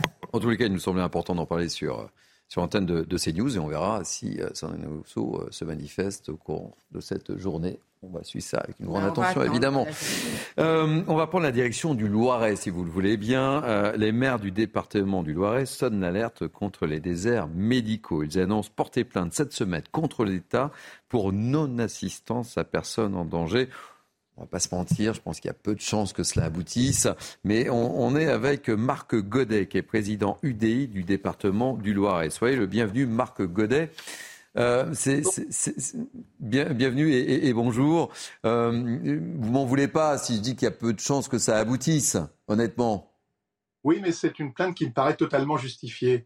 Euh, je, on peut imaginer dans quelques années des, des Loiretains euh, poser clairement la question euh, qui est responsable de cette situation? Imaginons, euh, je sais pas, un enfant qui décède parce qu'il aura été mal soigné ou pas soigné du tout, euh, et, que les parents décident de porter plainte parce qu'il y a eu non-assistance à personne en danger, parce qu'il y a eu mise en danger d'autrui. Donc moi, je pense que la démarche des maires du Loiret de la présidente en particulier est totalement justifiée. Moi, ça fait longtemps que j'alerte sur cette situation-là. Nous sommes dans une situation catastrophique dans le département du Loiret tout comme euh, dans le département de, de, loire d'ailleurs, euh, euh, et, bien d'autres. Hein. Donc la situation est suffisamment grave pour que pour que prenne les choses en main. Et puis bah, toutes les actions, du reste, sont bonnes à prendre. Yohann Usaï, qui est, avec nous, a, reçu le ministre de la Santé euh, et vous l'avez interrogé euh, sur cette situation, euh, Johan. Oui, je l'ai reçu hier matin dans la matinée. C'était hier matin. On, a parlé de, ces déserts médicaux qui sont un, énorme problème. Il y a quand même 6 millions de Français qui n'ont pas de médecin traitant dans ce pays. Alors sur ces 6 millions de Français, 3 millions n'en veulent pas parce que ce sont des, jeunes qui n'ont pas de problème de santé, qui ne vont jamais chez le médecin, entre 18, 20 et 30 ans, qui, qui ne souhaitent pas en avoir. Mais il y a 3 millions de Français qui souhaiteraient avoir un médecin traitant et en raison de ces déserts médicaux, ne peuvent pas avoir de médecin traitant. Et vous imaginez bien l'impact que ça, euh, ça a un impact direct sur votre santé. Ça veut dire qu'on détecte plus tardivement certaines maladies. Ça veut dire que la prévention n'est pas faite. Ça veut dire aussi qu'on ne fait pas les contrôles euh, auxquels on devrait se plier après un certain âge, etc., etc. Donc ça a un impact réel sur la santé. Et quand vous avez un problème, une urgence euh, vitale, parfois, eh bien, vous devez faire à plusieurs dizaines de kilomètres avant de vous rendre dans un service des urgences, etc. Donc effectivement, c'est compliqué. Mais euh, ce que dit le ministre de la Santé, euh, je lui ai posé la question, je lui ai dit, mais est-ce qu'il ne faut pas inciter les jeunes diplômés, mhm. obliger même les jeunes diplômés à aller s'installer dans ces déserts médicaux? Et sa réponse a été de me dire non, lui est plutôt dans l'incitation, une incitation financière où on va euh, leur financer leur cabinet, financer leur logement, etc. Mais la réalité, c'est que ça prendra du temps et lutter contre ces déserts médicaux, c'est une, politique qui va s'étaler sur de très nombreuses années et ce problème ne sera pas résolu euh, en France euh, avant une période assez longue. Il faut se dire les choses très clairement. Euh, Marc il manque combien de médecins chez vous? Ah ben, chez nous, la, densité, elle est d'une soixantaine de médecins pour 100 000 habitants, alors qu'au niveau national, on est à 120 pratiquement. Donc, c'est dire euh, le décalage qu'il y a. Mais effectivement, toutes les collectivités aujourd'hui, si je peux me permettre, bricolent euh, des actions pour pouvoir attirer les médecins sur leur territoire, pour les aider à s'installer. C'est le cas chez nous dans nos départements. On a, si je regarde l'année dernière, on a débloqué plus de 600 000 euros à la fois pour installer des médecins, on a créé un système de bourse pour les étudiants. Euh, nous avons euh, heureusement, je dirais, euh, obtenu euh, le, fait qu'Orléans soit, devienne CHU, euh, l'hôpital d'Orléans, ce qui n'était pas le cas jusqu'à maintenant. Dans la région centre, nous n'avions qu'un seul CHU à Tours, et, dire que les, jeunes qui sont formés à Tours, bah, souvent restent à proximité de, leur CHU, donc en Indre-et-Loire, et donc les autres départements de la région étaient complètement démunis. Donc là, le fait qu'Orléans soit, c'est pas encore signé, ça devrait l'être très prochainement par la première ministre, le fait qu'Orléans devienne CHU, déjà, ça va nous permettre d'avoir des jeunes, des étudiants sur place mais qui seront formés dans 7, 8, 10 ans. Donc, comment, euh, comment vous réagissez aux, propos tenus euh, comment, par le ministre dans, dans le cadre de l'interview qu'a réalisé euh, Yohann Hussa hier matin sur notre antenne? Ah, Je n'ai pas, pas, entendu le, le, le, ministre en question. Euh, Monsieur Braun, qu'est-ce qu'il a dit en gros? Non, il, dit qu'il ne faut pas effectivement obliger les jeunes médecins à s'installer ah dans les déserts médicaux. Il dit qu'il faut les inciter. Lui n'est pas pour l'obligation, il est pour bah, l'incitation en, finançant leur cabinet, en, leur, en finançant par exemple leur logement de fonction, etc. Voilà. Mais ça, c'est ce qu'on ce que l'on fait. Hein. il, y a, plein de maires qui, qui, financent des, cabinets. il y a eu plein d'initiatives comme ça, mais c'est pas assez. Ça, c'est un débat qu'ont les médecins entre eux, souvent c'est ça, hein. ça se résume à un débat entre médecins, ceux qui sont favorables à, ce qu'il y ait une sorte euh, d'obligation d'installation dans les zones dépourvues, et puis d'autres qui sont euh, très libéraux et qui ne veulent absolument pas entendre parler. lorsque, moi, dans mon assemblée départementale, j'ai un, pharmacien, qui est d'ailleurs sénateur, mais qui nous dit, ben, ce qui s'applique aux pharmaciens pourrait très bien s'appliquer aussi aux, médecins. Et pourquoi pas Alors, je pense qu'après, il faut essayer de moduler, il faut, il faut y aller certainement progressivement et, et ne pas être dans la confrontation, mais il faudra un bien un moment euh, orienter, essayer de faire en sorte que euh, les médecins n'aillent pas s'installer euh, dans des régions qui sont très attractives, parce que sinon, nous, on aura, évidemment, on n'aura pas le nombre de médecins suffisant. la formation déjà sur place, je pense que ça va aider mais ce n'est pas forcément la, bonne solution, enfin la seule solution, l'unique solution. Mais je vous le dis, euh, les communes aident les médecins dans leur installation, le département du Loiret le fait aussi, on a des bourses pour les étudiants, nous avons aussi euh, euh, des, aides importantes pour l'installation de médecins libéraux, on a installé pratiquement une trentaine de médecins, on a, contribué à installer, installer, des médecins sur notre territoire, mais voilà, aujourd'hui, je pense que ça doit se résoudre au plus haut niveau. Euh, et c'est certainement au niveau du ministre effectivement de la Santé euh, qu'il faut euh, prendre les choses en main. Les parlementaires peuvent aussi peut-être se saisir de la question et, puis avoir une certaine, comment dire, une certaine, appliquer une certaine obligation. Est-ce que vous avez le sentiment, Marc Godet, je vous interromps, est-ce que vous avez le sentiment que le, ministre de la Santé vous écoute? Et, et Naïm Amfadel avoir une question à vous poser juste ensuite. Est-ce que vous avez le sentiment qu'il vous écoute? Je n'ai pas l'impression qu'aujourd'hui, ceux qui nous gouvernent aient vraiment euh, est vraiment, comment dire, le, sentiment que, nous avons, nous, sur le terrain, euh, au niveau local, lorsqu'on est face à un désert médical comme dans le Loiret, mais je dis dans d'autres départements aussi. Enfin, derrière nous, il y a, je crois, le et loire et puis euh, après, on arrive au bout. Mais voilà, le, sentiment, lorsque vous accueillez une famille dans votre département ou dans une commune, et puis que la famille vous pose la question où est-ce que je vais faire soigner, me faire soigner mes enfants, et que vous dites, bah non, il n'y a pas de médecin à moins de 30-40 km, et encore, vous n'êtes pas sûr de le trouver, donc, euh, alors évidemment, alors on a mis en place des consultations à distance, mais ça, c'est pas la panacée non plus, c'est pas la l'unique solution. Mais je pense qu'il faudra peut-être aussi réglementer euh, la téléconsultation, parce que là, c'est un petit peu ouvert à tout vent. Euh, on a des médecins qui sont basés sur la Côte d'Azur ou ailleurs et qui consultent à distance pour des patients qui sont dans le Loiret. C'est pas forcément la bonne solution non plus. Question de Naïma Imfadel, Marc Godet. Bonjour, monsieur. Euh, d'abord, la première des choses que je voudrais dire, c'est qu'on paye aujourd'hui euh, les erreurs qui ont été faites euh, par le passé, notamment en 1997. où justement les médecins avaient demandé qu'on ferme des cabinets parce qu'ils trouvaient qu'il y avait trop de, cabinets et donc on a décidé d'enfermer en donnant donc la possibilité de partir à la retraite à, des, à des, médecins. Donc on paye aussi cette, cette, malheureusement cette décision.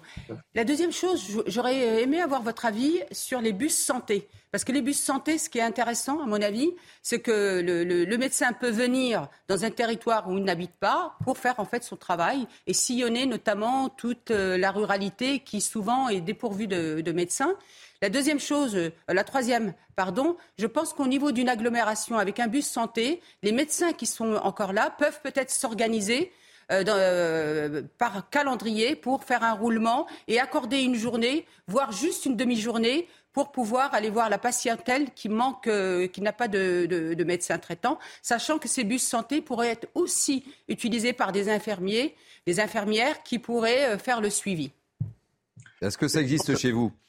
Ça peut faire partie des solutions. Alors nous avons euh, imaginé, alors c'est notre CPTS, hein, vous savez, les, les communautés professionnelles de santé qui ont, euh, sur le Montargois, imaginé un bus ophtalmo. Donc euh, l'idée, c'est d'aller sur le territoire avec un, bus, avec un camion hein, qui sera financé par le département pour aller, euh, je dirais, faire des consultations sur les territoires pour détecter notamment tout ce qui est prévention du diabète ou de l'hypertension. Donc là, je dirais que c'est un premier pas. Mais effectivement, le bus santé, ça peut être aussi euh, euh, un moyen euh, pour les collectivités de financer le bus. Après, le médecin, savoir si le médecin est salarié, là, toutes, les, les, toutes les collectivités n'ont pas fait ce choix-là. la région centre a fait ce choix-là, mais je vois bien voit bien que c'est très difficile à mettre en place. nous avons aussi expérimenté sur le territoire ce qu'on appelle des rendez-vous pour les soins non programmés. Nous finançons une, plateforme euh, téléphonique qui permet donc aux patients d'appeler cette plateforme et ensuite les communautés territoriales s'organisent pour que les consultations puissent avoir lieu dans les 48 heures chez un médecin qui est volontaire, qui donne en gros deux heures de, son temps, deux ou trois heures de son temps euh, par tous les 15 jours ou toutes les trois semaines, qui fait qu'on peut répondre ainsi euh, à une demande. Mais c'est pareil, c'est toujours un peu du bricolage entre guillemets. Mais en tout cas, c'est, je dirais, cette orientation des soins non programmés, ça peut fonctionner. Ça fonctionne dans le Pitivray, ça a été mis en place dans notre secteur du Nord-Loiret. il y a déjà deux ou trois ans.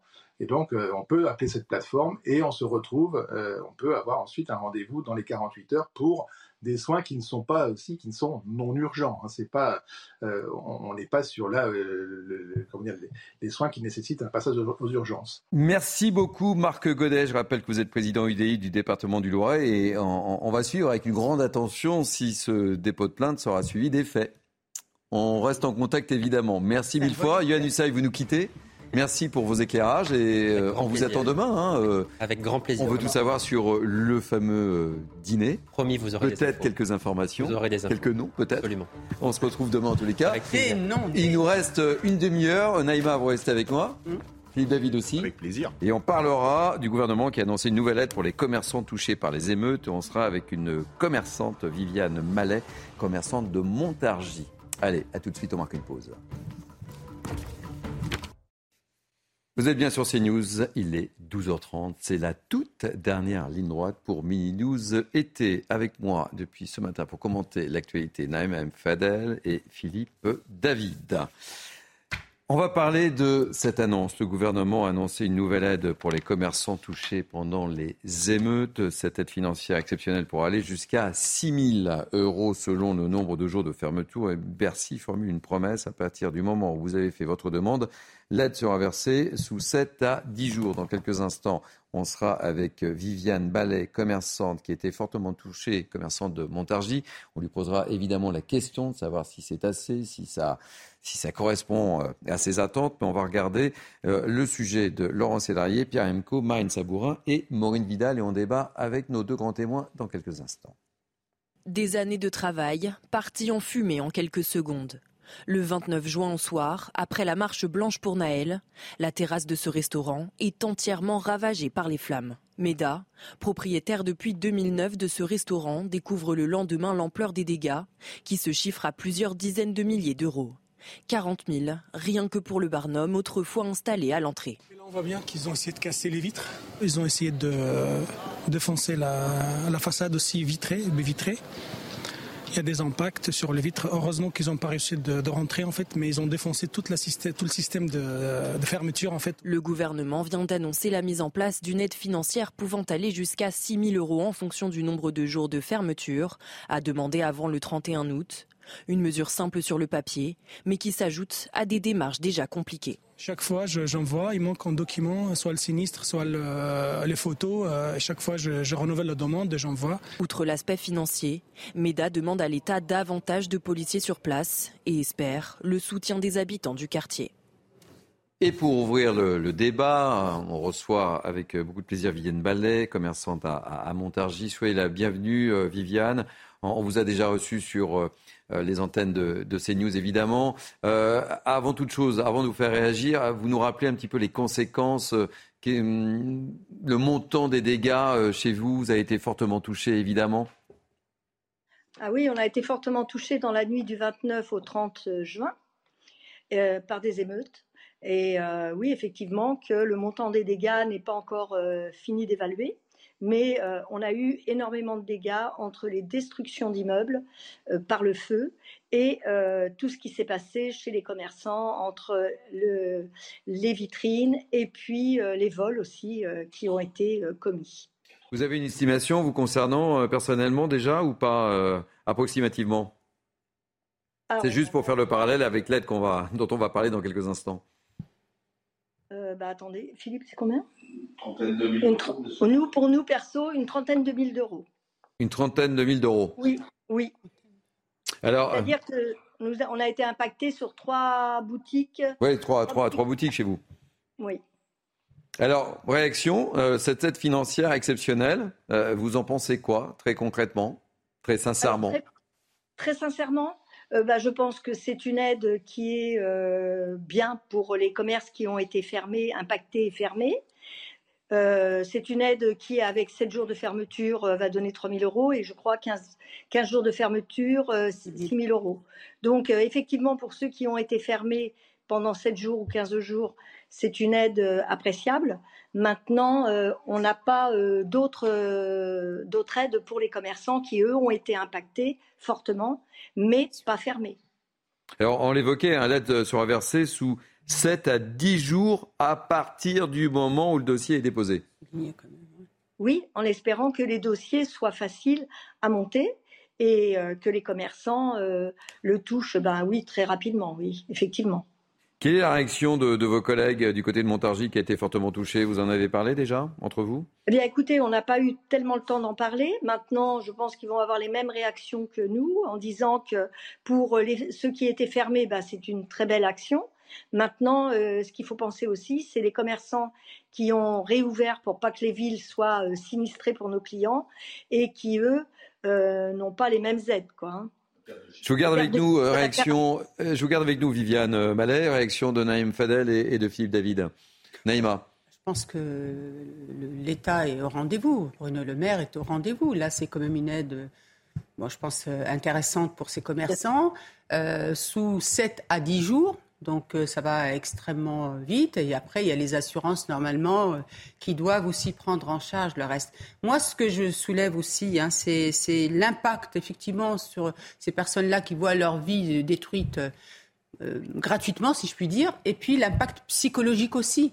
Parce qu'au niveau émotionnel, je pense que ça doit être très difficile pour ces commerçants qui effectivement voient euh, le fruit de leur labeur euh, partir euh, en fumée. C'est pour ça que le fait que le ministre Bruno Le Maire soit donc dans ce dispositif, c'est extrêmement important.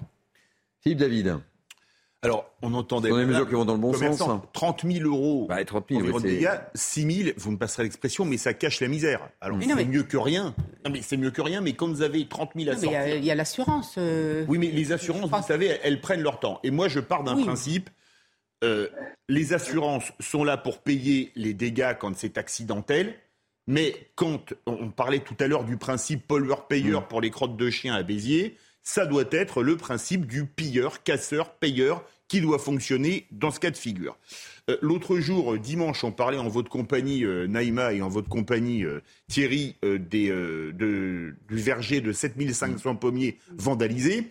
Je ne vois pas pourquoi l'assureur devrait payer. C'est à ceux qui ont cassé de mmh, payer. Alors on va me dire, les parents ne sont peut-être pas solvables. ça, c'est deux, deux, choses différentes, cher Philippe. On est évidemment que ah, les, casseurs doivent payer. Ah, mais, ils doivent payer. en attendant, vous savez comme moi qu'ils ne payent jamais. L'État doit, enfin, la justice doit faire son travail et effectivement poursuivre, poursuivre ces, ces, ces délinquants. Ça, c'est une chose.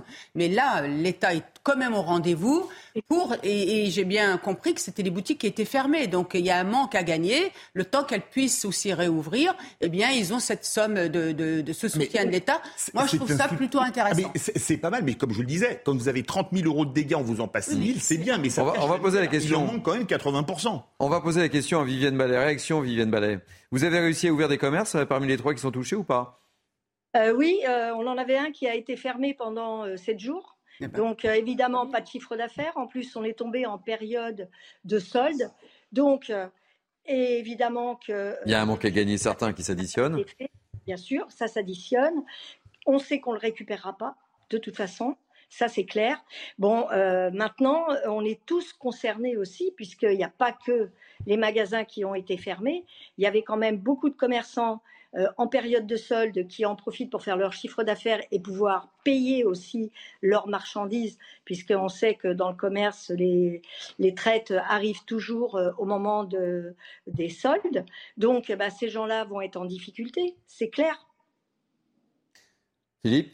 Mais on y revient toujours, ces gens sont en difficulté. Moi, je pense à ces commerçants. Certains mettent leur maison en caution mhm. pour les crédits pour pouvoir avoir le droit, euh, je vois Madame Mallet qui, qui, hoche la tête, mettre leur maison en caution. C'est-à-dire que si vous payez plus le banquier, il n'en a rien à faire que ce soit un accident qui ait brûlé votre boutique ou que ce soit des voyous qui aient jeté un cocktail Molotov et qui allaient pris feu. On vous dit, madame, monsieur, on vous envoie les huissiers et on vous saisit. et on ne se pose pas de questions. On est bien d'accord, euh, Philippe. C'est pour ça que la réponse euh, suite à ces émeutes du gouvernement doit être ferme et très, forte envers les casseurs et notamment, parce que beaucoup de mineurs sont concernés, envers les parents de mineurs. Il faut absolument qu'aujourd'hui poursuivre les parents de ces délinquants mineurs pour qu'ils payent. Parce que sinon, ça recommencera. Et aujourd'hui, toutes ces personnes-là qui ont subi cette guérilla urbaine doivent avoir euh, du gouvernement une réponse forte. Viviane Mallet, un dernier mot. Vous en êtes où au niveau des assurances? Tout est, euh, ils sont passés. Vous êtes, vous êtes au point. Vous en êtes où là? Non, pas encore euh, pour euh, tous les assureurs. Les experts passent là régulièrement. Nous, ils viendront demain. Donc, il y a, il y a toujours un laps de temps euh, entre euh, ce qui nous arrive et puis euh, les assurances. maintenant, c'est vrai que les assureurs ont fait beaucoup de choses. Je voudrais simplement rajouter une chose. On a aussi des entreprises qui vont être en difficulté puisqu'il y avait eu les PGE pour au moment du Covid. Et ces PGE, il aurait été bien aussi pour certaines entreprises de pouvoir les suspendre au moins pendant trois mois, de façon à ce que les entreprises touchées puissent euh, repartir correctement. Et ça, il n'y a que l'État qui peut le faire. Les banquiers ne peuvent pas le faire. Écoutez, merci euh, mille fois euh, d'avoir accepté d'apporter votre témoignage dans Mini News été. bon courage en, tous les cas et, merci encore. On va terminer ce Mini News été par la chaleur. Et oui, c'est un sujet excessivement important. Euh, sept départements euh, sont placés en vigilance orange depuis ce matin. Le dôme de chaleur dont on vous parlait hier est, bien arrivé chez nous en France. Les températures devraient dépasser les 40 degrés en Provence, en Corse ou en Occitanie. Et ça devrait continuer. Reportage en Corse et dans les Alpes-Maritimes avec Maureen Vidal et on en parle tous les trois juste après. Une chaleur étouffante dans les Alpes-Maritimes, placée en vigilance orange pour canicule depuis le 9 juillet dernier. Des températures élevées avec lesquelles touristes, habitants mais aussi restaurateurs doivent composer. En cuisine, il fait tout aussi chaud qu'à l'extérieur. Les températures sont euh, identiques entre la cuisine et la salle. Il fait entre 35 et 40 degrés, ça dépend les coups de feu. Voilà. Ça dépend le service. Là, on a travaillé pas trop mal. Donc euh, ils ont eu un gros coup de feu avec les moules, tous les, euh, tous les feux sont ouverts. C'est très très dur pour eux et pour nous, pour la salle également. Même schéma en Corse, placé en alerte canicule depuis le 8 juillet. Le thermomètre affiche 32 degrés dans le centre-ville de Bastia et devrait atteindre les 40 degrés aujourd'hui. Des températures qui obligent les habitants à rester chez eux volets fermés ou à se rafraîchir dans l'eau toute la journée. Six nouveaux départements passent en vigilance orange canicule aujourd'hui. La Haute-Corse, la Corse du Sud, le Var, les Alpes de Haute-Provence, le Vaucluse et les Pyrénées-Orientales. Et on va justement retrouver notre correspondante permanente en Corse qui va nous faire un point sur la situation en Corse puisqu'on attend du 40 degrés. Christina Luzzi, notre correspondante en Corse. Selon Météo France, il faut s'attendre euh, dès aujourd'hui à une augmentation significative des températures qui étaient déjà très élevées, avec des pics pouvant atteindre 40 degrés dans plusieurs communes et des valeurs moyennes comprises autour des 32 degrés. Alors, ce qui inquiète, ce qui interpelle ici, euh, c'est le fait que ces températures caniculaires s'installent euh, durablement de jour comme de nuit. Au petit matin, il faisait déjà près de 30 degrés. Chacun tente d'y faire face un petit peu comme il peut. Ceux qui en ont la possibilité restent chez eux. On croise d'ailleurs très peu de personnes dans les rues de Bastia la journée. Euh, les volets des habitations sont fermés. La population, euh, comme les touristes, sortent soit très tôt le matin, euh, soit en début de soirée. les plus courageux essayent les baignades à la mer ou à la rivière, mais la température de l'eau étant également élevée, ça n'a pas forcément l'effet rafraîchissant escompté. Et il va falloir prendre son mal en patience puisque les prévisions saisonnières pour juillet, août et septembre de Météo France font état d'un scénario plus chaud que la normale ici en Corse.